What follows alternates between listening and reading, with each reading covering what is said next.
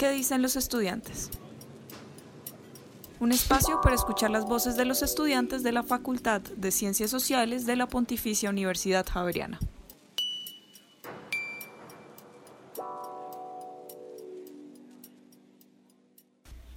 Bienvenidos y bienvenidas a Coca a la Playa. Esta es una iniciativa estudiantil de la Facultad de Ciencias Sociales de la Pontificia Universidad Javeriana que busca propiciar un encuentro entre los y las estudiantes y de ellos con sus profesores para charlar y debatir sobre temas de interés común a partir de sus experiencias y cuestionamientos. Como muchas iniciativas, nos hemos sumado a la virtualidad y de la mano del área de comunicaciones y de la unidad de gestión investigativa de la facultad y su iniciativa ¿Qué dicen los estudiantes? llevamos a cabo nuestro primer evento virtual que contó con la participación de Valeria Miranda, tesista en Historia y Ciencia Política, y de Andrea González, tesista en Sociología y Estudios Literarios, para hablar sobre los retos e imprevistos que supone el desarrollo de un trabajo de grado en estos tiempos de incertidumbre y confinamiento. Me gustaría entonces iniciar con Valeria Miranda, que te presentaras, que nos contaras qué estudias y de qué va tu tesis. Hola a todas, que estén en universidad, que todos pues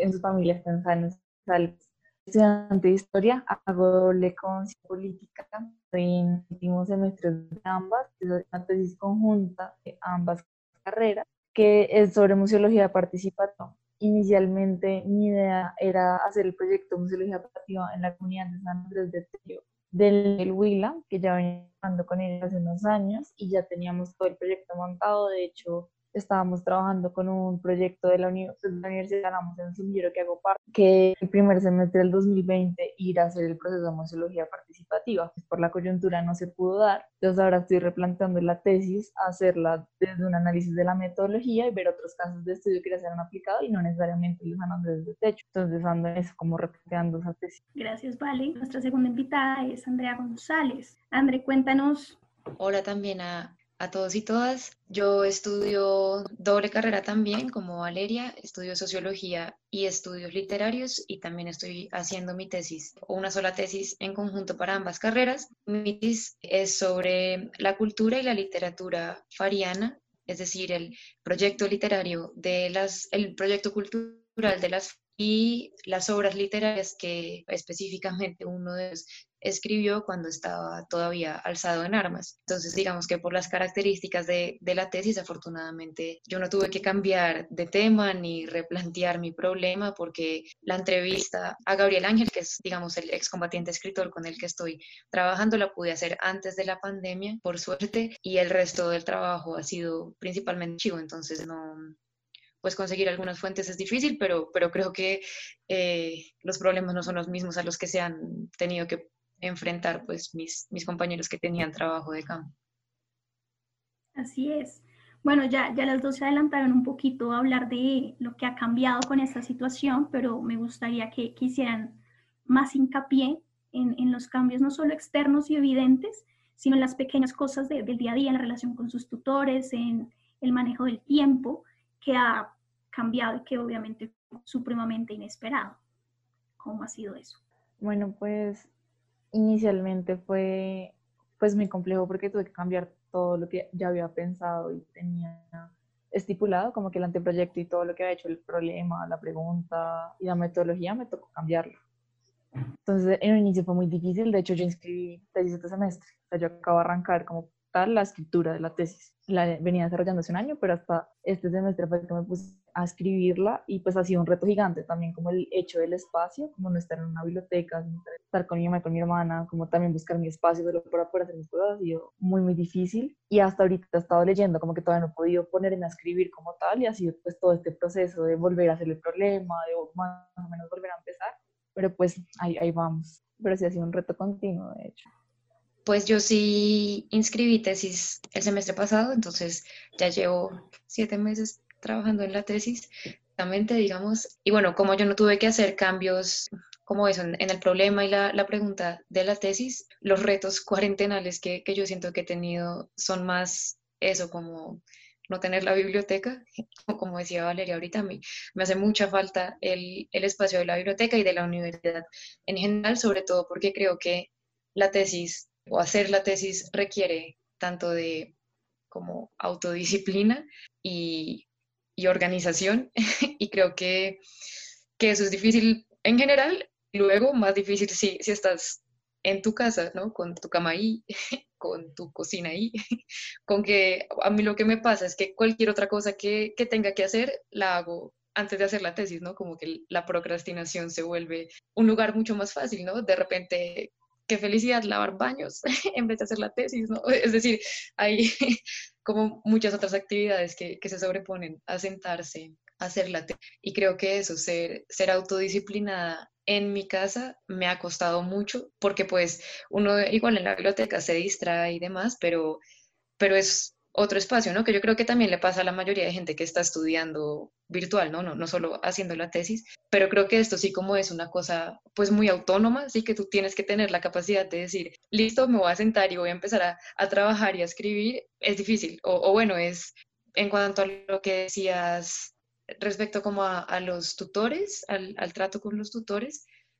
pues no, no me ha parecido un problema, por lo menos con, con, mis tutores, porque eso, yo tengo uno en sociología y otro en literatura. La comunicación no se ha visto, no se ha dificultado por, por la virtual pandemia. De hecho, me parece que, por ejemplo, una de las ventajas de trabajar virtualmente con los tutores es que pueden, o sea, tanto ellos como uno puede tener el, el escrito en la pantalla, ¿no? Y, y, como que se vuelve una lectura más simultánea de, del trabajo que uno escribió como tal y eso, eso me ha parecido una ventaja y, y también como que la, la puntualidad de los encuentros con los tutores ha funcionado mejor que, que cuando era presencial, ¿no? Entonces, digamos que por esa parte me ha parecido más fácil incluso hacerlo virtual que, que presencialmente. Muy bien, muchas gracias. Creo que podemos pasar ahora como a un tema más ameno y es ustedes ya qué consejos les pueden dar a las personas que inscribieron tesis este semestre o que van a empezar su proyecto de incertidumbre sin saber si van a poder realizar lo que han pensado, o si no, algunos tips que les ha funcionado como a manera de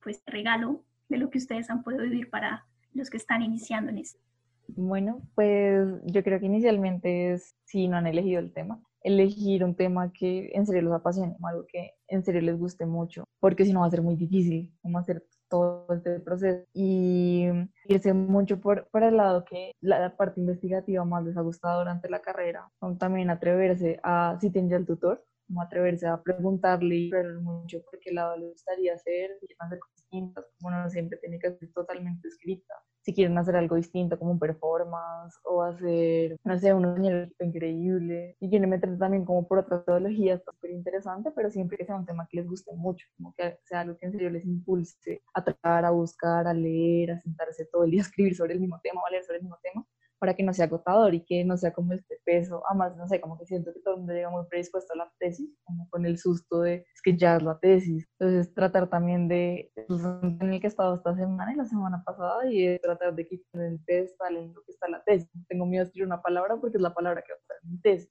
y qué tal no esté bien ese párrafo. Entonces, como trata también de quitarle esos miedos y ese, como todo ese misticismo que uno tiene encima, y es como un trabajo más, me acompaña en un poquito largo, dividir en kits, también como darle que sea un poco más digerible para uno, como más fácil de tramitar, que también sería como no tener miedo a la tesis, sino atreverse a hacer lo que uno le gusta, uno quiere pero pues sin tanto, porque siento que a veces uno también se presiona mucho por hacer un buen trabajo de grado, pero pues uno no está, tiene sus tutores, tiene sus compañeros, también amigos o compañeros con los que uno pueda discutir la tesis siempre decir mucho, que pueda aconsejar, que conozca el tema, llevarlo también a que alguien te lo me diga si está bien, si está mal, como pues también ayuda mucho, como también verle la red de apoyo que uno puede. ¿Y tú, André? Estoy de acuerdo con, todo lo que dijo Valeria y, y, a propósito como de darle el peso a la tesis que la tesis verdaderamente tiene. Yo estuve pensando en varias cosas me han dicho y que creo que es muy valioso recordar y es que primero el trabajo de grado es una materia